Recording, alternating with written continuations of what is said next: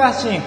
小高樋口の小高カルチャー。この番組は文化人っぽい小高祐介がお送りする番組です。お相手は翔さんです。どうも、菊池です。どう。もどうも。いや、我々はさ、こうやって名前も出してさ、うん。ね、匿名とかさ、はい。なんか、ハンドルネームでうん。活動してないから、はい。逃げも隠れもできない。うん。ね。まあ、小高はネット上にほぼ存在しないけどね。そうなんですよ。うん。SNS もあるようでないしな。そうなんですよ。うん。だから個人情報っていうのはさ、えあんまりこう漏れてないえかもしれない。そうっすね。この前さ、うん。お寿司を食べたいなと思って。はい。で、もう週末だったからう、んまあ回転寿司なんだけど、うんなかなかこう混んでて、ういつも行ってるところが行けないな。んはいはいはいもう予約すると7時半過ぎになっちゃうとか、うんだったから、どうしようかなと。じゃあお持ち帰りにしようっつって、お持ち帰りをしようと思っても、お持ち帰りもなんかお時間かかるみたいな。うんでもちょっとい行ったことのない別の回転寿司にしようか。はいはいまあいろいろあるよね。うんいろんなチェーン店が。で、そこでお持ち帰りをうんしようと思って。で、ネットで予約したらもう行ってすぐ受け取れるみたいなのが、うんこう調べたらあったから、あ、ネットで予約しよう。こうさ、お寿司の注文ってさ、ちょっとこう悩むじゃん。はいだからね、実際こう家の中でゆっくりこう選んだ方がさうん、効率いいかなと思って。で、注文しようと思ったらなんかログインしなきゃいけなくて。はいで、まあログインするとこではメールアドレス登録するんだなと思って。うんでもまあ今ほら、ドタキャンみたいなのあるんだよね。こう、レストランとかで予約しといて、うん前日で行かないとか、はいはいはい連絡取れない。もうなんか宴会とかだとさ、20人前コースでもう調理場としては、お店側としては作ってんのに、うん。お客さん来ない大赤字とかネットでもちょくちょく見かけるんだけど、うん。まあそれの対策なのかなと思うんだけどね。はいはいはい。で、まあメールアドレスで、まあ登録するぐらいだったらいいかと。ね、もしかしたら、毎週そこの、あんまり行かない方の回転寿司のね、なんかチェーンメールみたいなの来るのかもしれないけど、まあまあいいかと思って。で、メールアドレス登録して、で、この URL を押して、ログインを完了してくださいみたいな。はい。画面になって。うん。そしたらさ、ネット予約よ。デリバリーじゃないのよ、うん。ネット予約なのにさ、本名、電話番号、住所、うん。全部打たなきゃいけなくて、はええと思ってさ、なんかめんどくさいのいよ、うそれが。な、なんでこんなに個人情報をさらけ出さなきゃいけないんだって。せめて電話番号ぐらいで良くないかと思うんだよね。うん本名も出さなきゃいけない。何かしらのリストに載っちゃうじゃんと思っちゃうんだよね。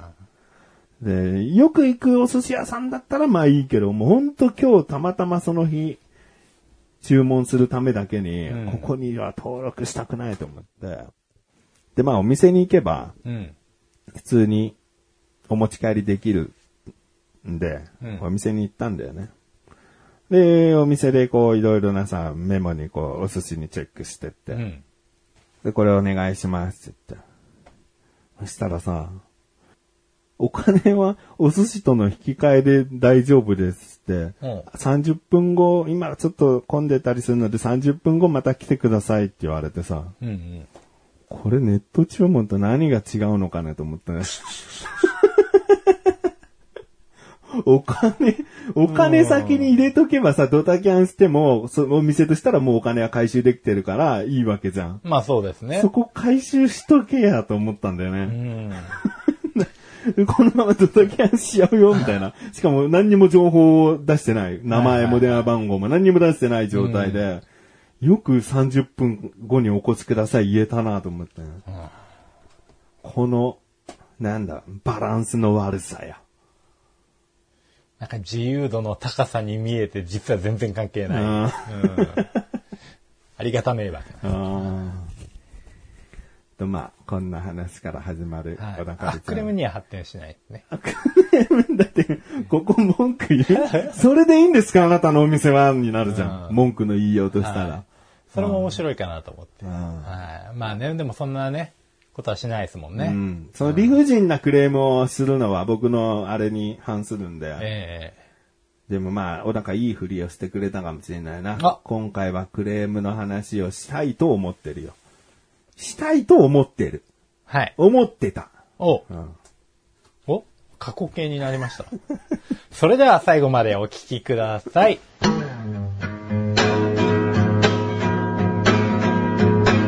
小田カルチャーは皆様からのご意見、ご感想をお待ちしております。番組ホームページのメールボタンをクリックして、投稿フォームよりお送りください。いろんなメールお待ちしております。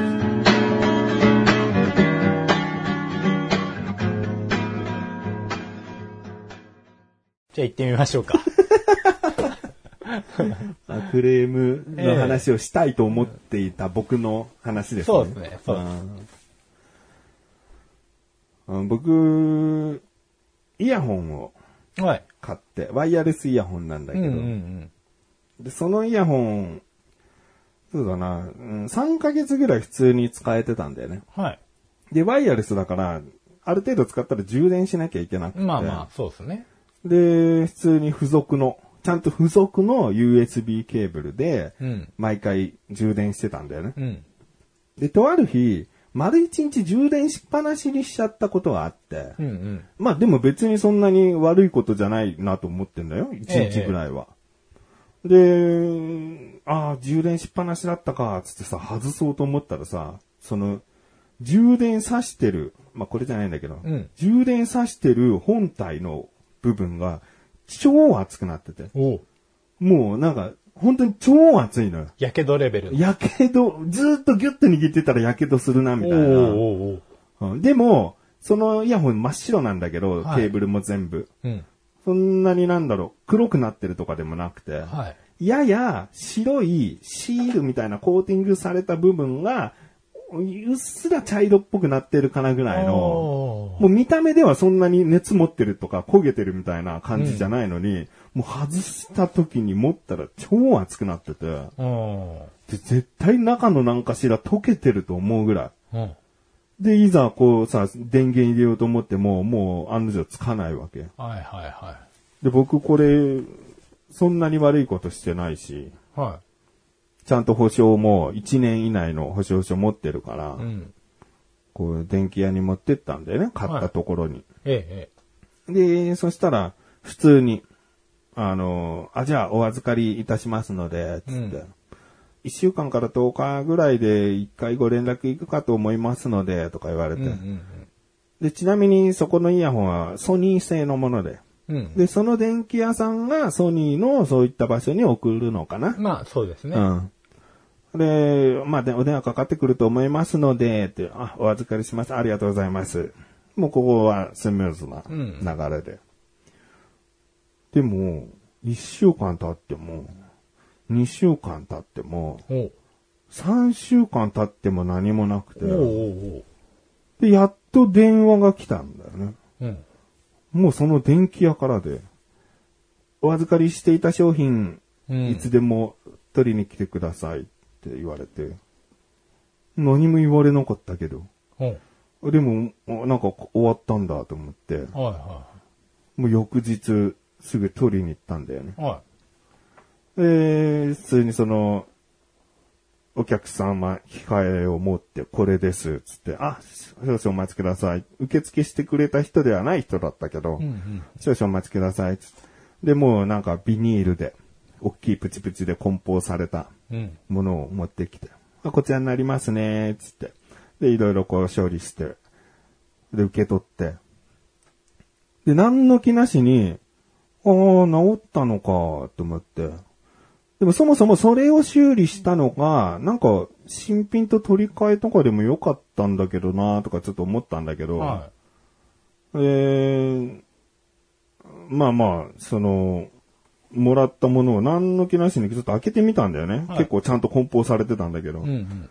そしたら、そのうっすら茶色になってる僕のものだったんだよね。おこれ治ったのかと。で、こう、電源ボタンをこう入れても全然つかないのね。はいはいやいや、壊れてる充電切れ、もう全くゼロの状態で戻してくれたのか、とも思ったけど、い。はい。でもこれ、あんだけ熱くなってたものを、簡単になんか直せる気がしないんだよね。しかもまあワイヤレスイヤホンつっても、な6000円ぐらいのだから、そんなに高級品でもないのよ。うんうんで、。細いやつだから、はい。なんかを、中の基板を取り替えてとかじゃないと思うんだようね。んで、その、なんか修理を受付した紙を、用紙を見てみたらさ、まあ、修理受け付けましたっていう用紙なんだけど、うんうんそのソニー側からなのかな？はい。で、そこの本文の方に、あのー修理できませんでしたので、返品させていただきます。って書いてあったのね。ほう。いやいやい え修理でき、できてないってことじゃんと思って、よかった、もうすぐお店で開けたからさ、もうまたすぐその場所に持ってってさ、で、そこに、その、店員さんには、こう書いてあって、で、これ僕が壊れてしまったと言ったそのものが一応返されてはいるんですけど、これ修理できてないってことですよね。なんか、ただ返品されただけみたいですよ。って言って、や。はい。これは大クレーム発生だわ、と思って、内心。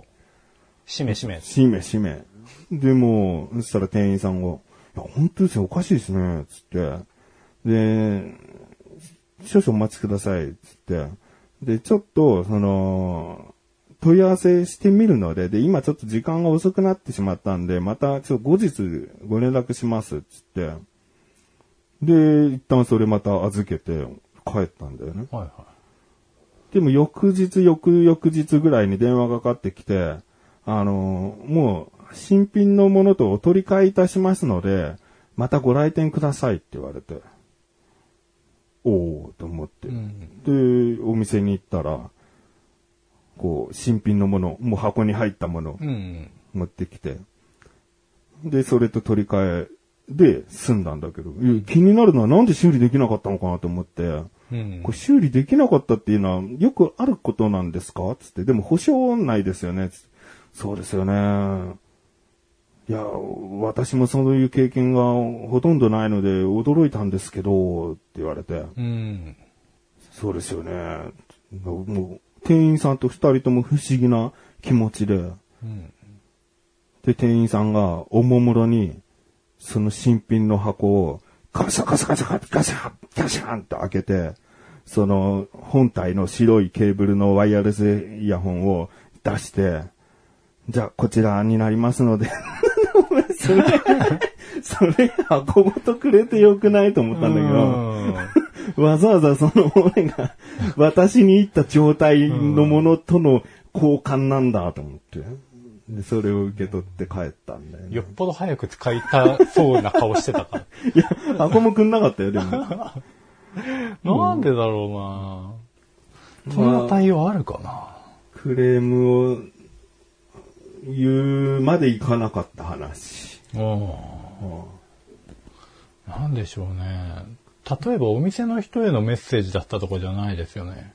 あの、ソニーの人からの返答が。でも、その電気屋としたら、その紙を、あの、つけてお客さんに渡すって感じだったよ。あうん。ちゃんと店舗控えみたいなのもある感じ。あ。はい。うん。まあ、売り場の人間の判断でそのまま即新品交換っていうことも考えられますけど、うんその感じだと。メーカーわざわざ送って連絡なしで帰ってきて直ってないっていうのは、何その手間とも思うよね。はいよくそのソニー側はさ、それでお客さん落ち着くだろうと思ったな、みたいな。うん保証期間外だったらあり得るかもしれないけどさ。そうですね。まあ。まあでもこれは結局新品のものと取り替えられたんで、は今快適にもちろん使えてるんで、言うほどでもないかなと。い。うんいやーでもまあ確実に不具合っぽいですよね。修理、あ修理じゃない、故障の原因としては。うん。だって純正の充電器使ってたんですもんね。うん、そケーブルだけ入ってたとかですか？あの、AC アダプターも入ってた。う。AC アダプターないの？こういう、この USB のタイプ C の先っちょと普通のやつの。あなんかパソコン。ンとかいろいろなところで充電できるんだけど。稀に電化製品とかで、うん。あのー付属、まあその商品は付属されて、AC アダプターも付属されてたんですけど、うん USB ケーブルと。まあこれ以外使わないでくださいとか、うんまあそうじゃなくても USB だけでも、この本体に対してこのアンペアの、えっと、AC アダプター使わないでくださいねみたいなやつ。うんそのではないですもんね。うんそう。でも僕はそんなに不備はなかったと思うんうから。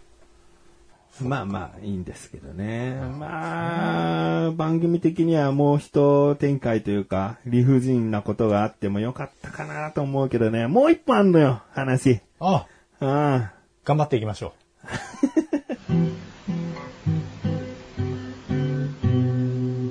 小田カルチャーは皆様からのご意見、ご感想をお待ちしております。番組ホームページのメールボタンをクリックして、投稿フォームよりお送りください。いろんなメールお待ちしております。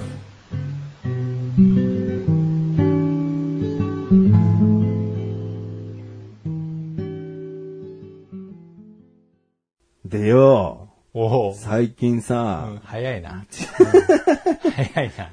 うちのポストにさ、え A4 用紙がすっぽり入るぐらいの茶封筒がさ、えうん。折りたたまれて突っ込まれてたのよ。はい。何かなとはい。思ってさ、なんすか？裁判所に指定してくださいとか、そんなのかなと思ってさ行、ってきたんですか？展開早いじゃねえか。そうとは言ってるのになんでもう裁判所行くうんのでさ、こう開けてみたらさ、は菊池様、よろしくお願いいたします。〇〇って名前が、もう鉛筆かなんかも。はい。手書きでうん。書いてあって、えなんだと思って、ちゃんともう封もうんぴっちりされてるから、おうおう家に帰って開けるかと思って。さ、でも手に持った感触さ、なんかふわふわした、紙だけじゃない。なんかふわふわした感じもあって、うん。な、なんだろうなと思って、本当にもう心当たりがないわけ。はい。で、こう郵便とか配達じゃないわけじゃん。はい、はい。直接ポストに突っ込んでるから、ええでもうちょっと怖さもあるあるし、うん。で、家帰って開けてみたら、まずそのホワホワは、その柔らかい、こうバイ、あの、ファイルバインバインダーっていうかさ、おう普通にこう閉じるやつうんうん。紙を何枚か入れたりする。はい。あれが10枚ぐらい入ってて、クリアファイル。クリアファイルか。はいはいうん。10枚ぐらい入ってて、で、あと紙が8枚はい。入ってたの。うん。その紙がさ、はい。署名なの。署名？うん。あで、さ、選挙の、はい。なんか指示する指示しないみたいな、署名のやつで、えで、まあ、小高にし、俺も写真撮ったんだけど、小高にも見せるけど、はいあのこういう紙がさ、え。おうだからこの選挙に出るこの人をなんか押しますみたいな、署名だよね。署名用紙だああ、よね。はい単純にはいはい。そうですねう。んで、全く心当たりがないわけ。はい。で、選挙でこんなことしていいのみたいな。うちの、じゃあこの地区でさ、この人に、こう、この人支持してくださいなんていう、で、直接声かけてきて、まあ結構ですとか、なんかそういう対応できるならいいけど、ポストに突っ込んで署名してくださいなんて、うん。いいのって思って、なんかね、すげえイラッとも来たし、はい。全く知らない名前だったの、その〇〇って名前も。はい。で、なんでこっちは、もう最初の話じゃないけどさ、個人情報を記入してさ、わざわざ、この見知らぬ人を指示しなきゃいけないんだと思ってさ、この、だからこの見知らぬ人をさ、ネットで検索したらさ、はまあ僕の予想してた塔だったんだけどさ、い。はああ、なるほどなと思って。い。うん。やっぱそういうところには、〇〇党の人かと思あって。で、したくないから、こんなの。ーうん。でもご丁寧に〇〇って名前が書いてあって、その〇〇さんの署名があるから、はい。住所と電話番号がもうもろ出てるわけよ。はい。で、この人に電話しようと思って。お電話して。おうこんなこと許されんぞ、みたいな勢いで言ったろうと思って。はい。やったらやったらうんで、こっちもなんか、どうしようかな。もう番号を隠して電話するか、どうしようかなって悩んだんだけど、はでまあこっちは、あの、正規のクレーマーだから、い。ええ、ええ。そういう、なんか古速な手は使いたくないと。正々堂々とクレーム出したいと思って。で、もう番号出しながら電話したんだよね。は言ったるぞと思って。い。うん。そしたら、すごく声の弱い、弱い声のおばさんが出て、はで、もしもし、つって。あの、菊池と申しますけども、つって。あ、はい。でポストに、こう、なんか、茶封筒を、が入ってたんですけど、って言ったら、あ、間違ってしまいましたかねとか言うから、い。はい。それ知らんし。でも、菊池様って書いてあったんで、うちのポストに入れるって意思があって入れたんですよね。つって。あ、これ別の菊池さんかもしれないですね。って言われて、うん。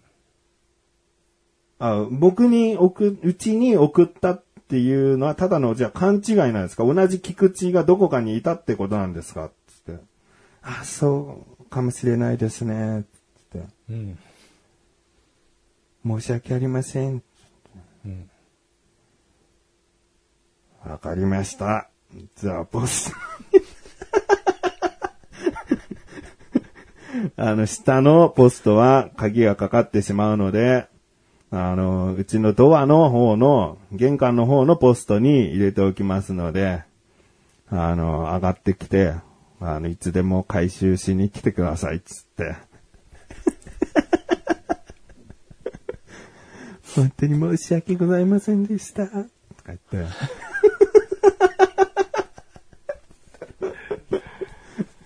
も何これ。こんなことある？う、もっと、え、何？話もっと大きくならないですか？いや、理不尽なこと言ってこいや、と思って。もう最終的にはもう僕の中で途中から、あ、これは菊池翔バーサスこの政党やなと。ガチンコのぶつかりが始まるぞ、思ってたら、うん。間違い。すんげえ気弱でさ。うん。いやもう、ポスト入れといたらさ、はい。今、回収いたしましたので、この草暑い中。もうきっと反省の気持ちを込めて、んえーあの、多分階段登って、うん。暑い中やエレベーター使ったよ。あ、使った？絶対使ってるだろ。いやいや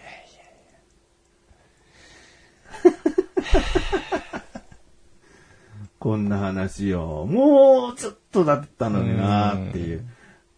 うん。あーでももう完全に体があれですね、求めちゃってますよね。仕上がってますよね、そっちのボディに。その話ってさ、はい今日なのよ。あ、今日？収録してる今日あったの。はい。で、今日何話そうかな。まあ、ちっちゃい話ならいくつかあるけどなとか思って。うん。もうこの書類届いた時さ、オラワクワクしたもんね。正直、イラッと来てる気持ち半分、はい心の奥は、オラワクワクしてっからね。あれ、幸福ポイント使っちゃったんじゃない？ですかそしたら、もっとなんかね。いや、最近ね、でもいろんなお店も行くけどーさ、うん。いいわ、接客が。いいか、普通か。悪いとこないわ。今飲食業だってね、サービス業はもうね、うん。あの、だいぶ集客減ってるから、うん。まあ、い一人一人のお客様を大切にして、うんもうぜひリピーターになってもらおうと。そうだね。コロナ禍の間は意外に難しいかもしれないですね。ああ、お客様大事に大事にしてるのかもしれないな。逆に今度デリバリーとかの人たちがうん忙しくなってるんで、多分イライラしてるんですよ。なるほど。はい。で、まあちょっとこうね、あの、多めに注文したりとか、若干めんどくさめの注文したりすれば、ほらっつって、あっという間に釣れますよ。そうだね。ワクワクするそうですよ。ワクワクできるかな？嫌だよ、そのワクワクなんか。これとこれをトッピングして、つって。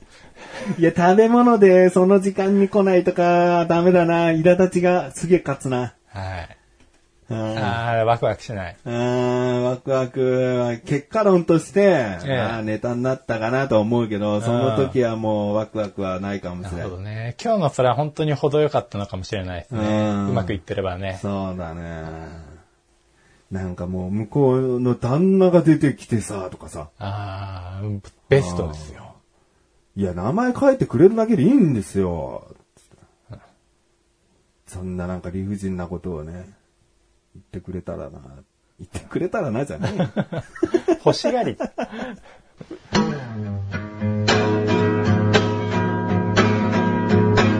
田カルチャーは皆様からのご意見、ご感想をお待ちしております。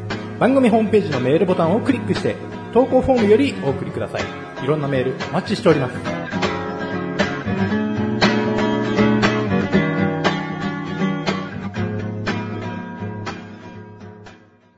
落ちないんですけど、落ちがない話なんですけど、うん。この前夜勤やりまして、夜勤。夜働くこと。夜そう勤。ですね。うん。そう、その夜勤な。うん他の夜勤知らないけどな。お金預けること。預金。お。じゃあ、いつか。あれなんですよ、棚卸しなんですよね。お棚卸しがありまして、うん。まあ、いつも棚卸し当日、あのーうちは棚卸しの業者さんが一緒に入ってくれて、うん。で、カウントしてるところを、こう、いろいろあれこれ指示出したりとか、うん。あーまあ、するんですけれども、今回前準備もあって、うんそのカウントしやすいようにうん。現場を整えるっていう。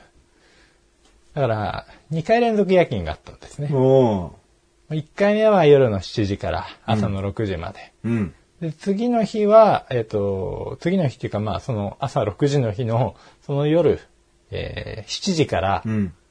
次の日、朝6時までの予定だったんですけど、まあ、ちょっと残業して、まあ、9時ぐらいまでうん。やってたんですね。うんもう眠くてしょうがないっていうのもあったんですけど、最終日とか日中の方は。寝れ、寝なかったの？日中寝たは寝たんですよ。うん。でもなんかそんなに深く眠れなくうて、ん。もう寝たり起きたり寝たり起きたり、んもう最終的には諦めてこう、フルでドラマ見たりとかしながら、うん。まあ、過ごしてたわけですけれども、うんなんかね、夜勤まあ何回かぶりなんで、結構今までも何回かちょこちょこあったんですよ。うん。久しぶりだなと思いつつやってたんですけど、まあその、棚卸し本番の前の日の1回目の夜勤の時は、うん。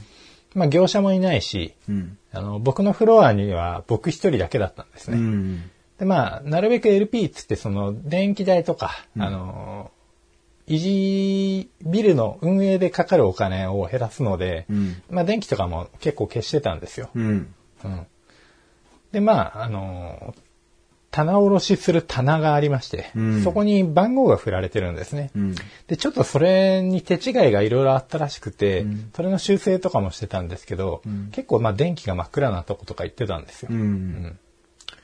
で、まあなんか、うちの、その、会社のビル結構古いんで、うん。歴史があるので、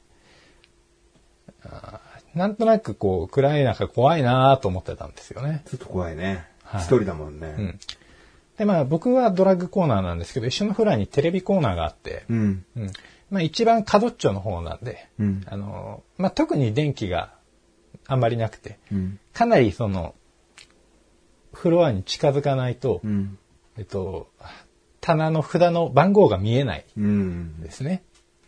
なんでこう、ふーってこう、その暗い中ですね、棚札番号を確認するために、うん。まあ棚にこう近づいてって目を凝らしてたら、なんかこう、後ろから視線を感じたんですよ。おっと思って。で、背筋もなんかちょっとゾクゾクっとしたんで、うん。まあ、パッと振り返りますよね。うん。まあ誰もいないわけですよ。うんでもう一回棚札の番号を見ますよね。うん。そしたら今度正面から目線があったんですよ。で、ふっと見上げたらですね、なんかテレビの広告の女の子がこう看板で、まあいらっしゃいまして、うん。おーっつって、うん。お前かと。うんそうですね。まあ、綾瀬さんですね。あやつはるかかと。はい。まあ、綾瀬はるかならいいか、と。うん怖えな、怖えな、っつって。以上です。おいいぞかな。小高祐介の、怖い話。でも、小高ちゃんと言ったからね、最初、お家がないですよ。そうですねう。ん。はい、もいうや事故物件です。でも、あれじゃないの、実際は、こんな風に話したけど、実際はもっと恐怖だったんじゃないの？実際はもう本当怖かったです。だってあの、これ、あの、最初は綾瀬はるかで結局解決してますけど、うん一番最初に感じた後ろの視線はよくわかんないですからね。うん。はいいや、でも絶対になんかあるからね。そうなんですよ。絶対に何かあるんだから。はい。でももう絶対に何かあってもしょうがないです。しょうがない。仕事なんで。うん。しかも一人でしょ、そうなんです。うん、もう絶対に何かあるんだから。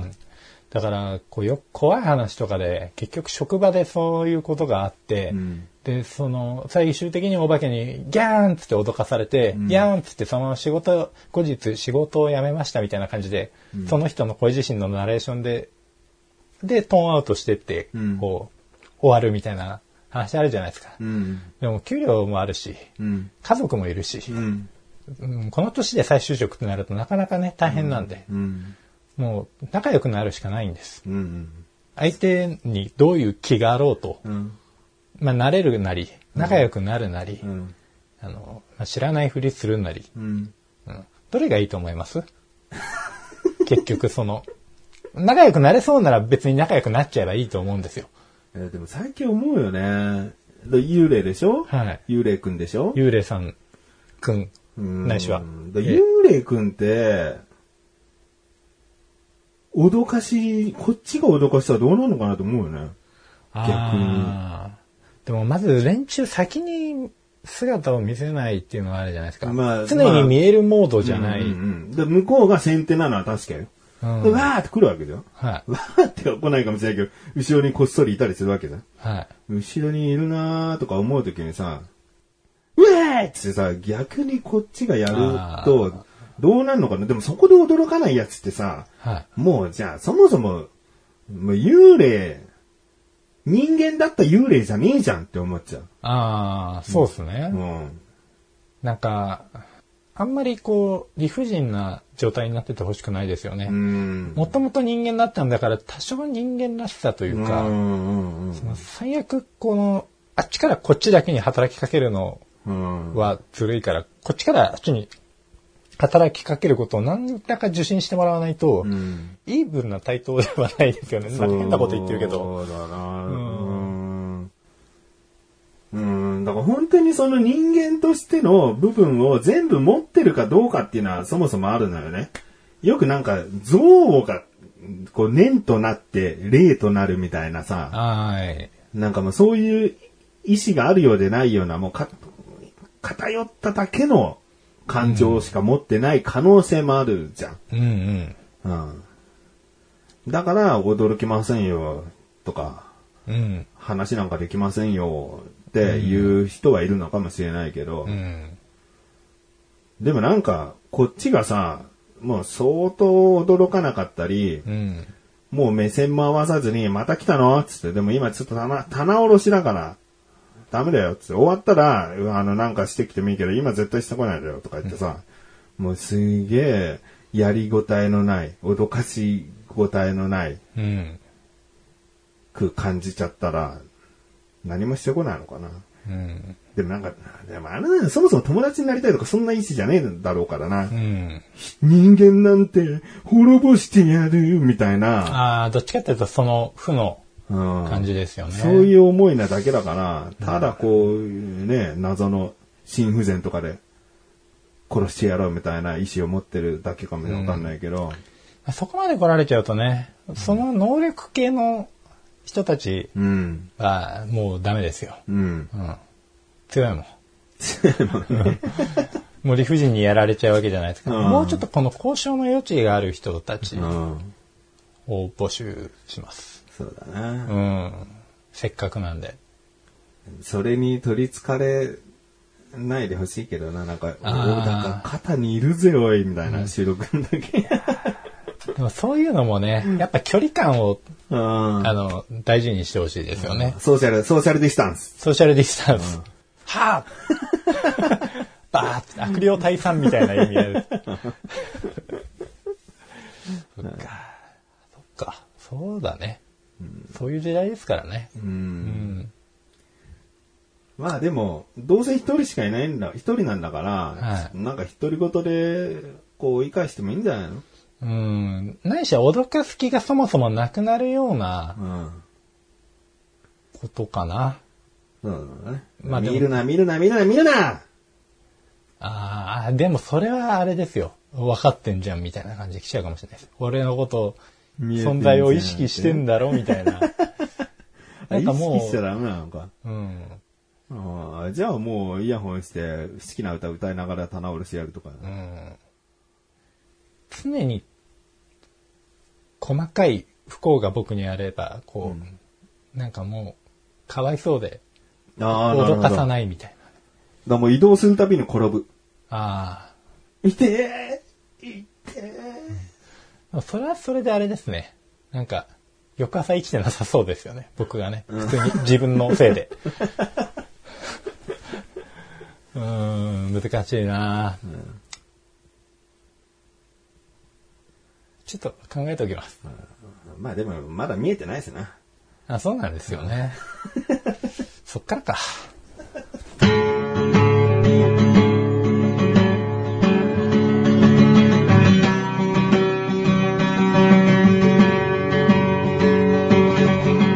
エンディングの中はい、エンディングです。暑いですね。暑いですね、さすがにね。まあなかなかね、さっきも話したけど、クレームの話も難しい時期だし。ね、小高が言ったようにまさにだよね、コロナの影響でクレームも減ってる可能性はあるっすね。そうですね。うん。でもなんか、店員がさ、お客さんを投げ飛ばしたとかいう事件とかもあるね。ああ、なんかコンビニかなんかですよね。そんなこともあるよね。だから店員側からの方がなんか、うんストレスが溜まってるかもしれないね。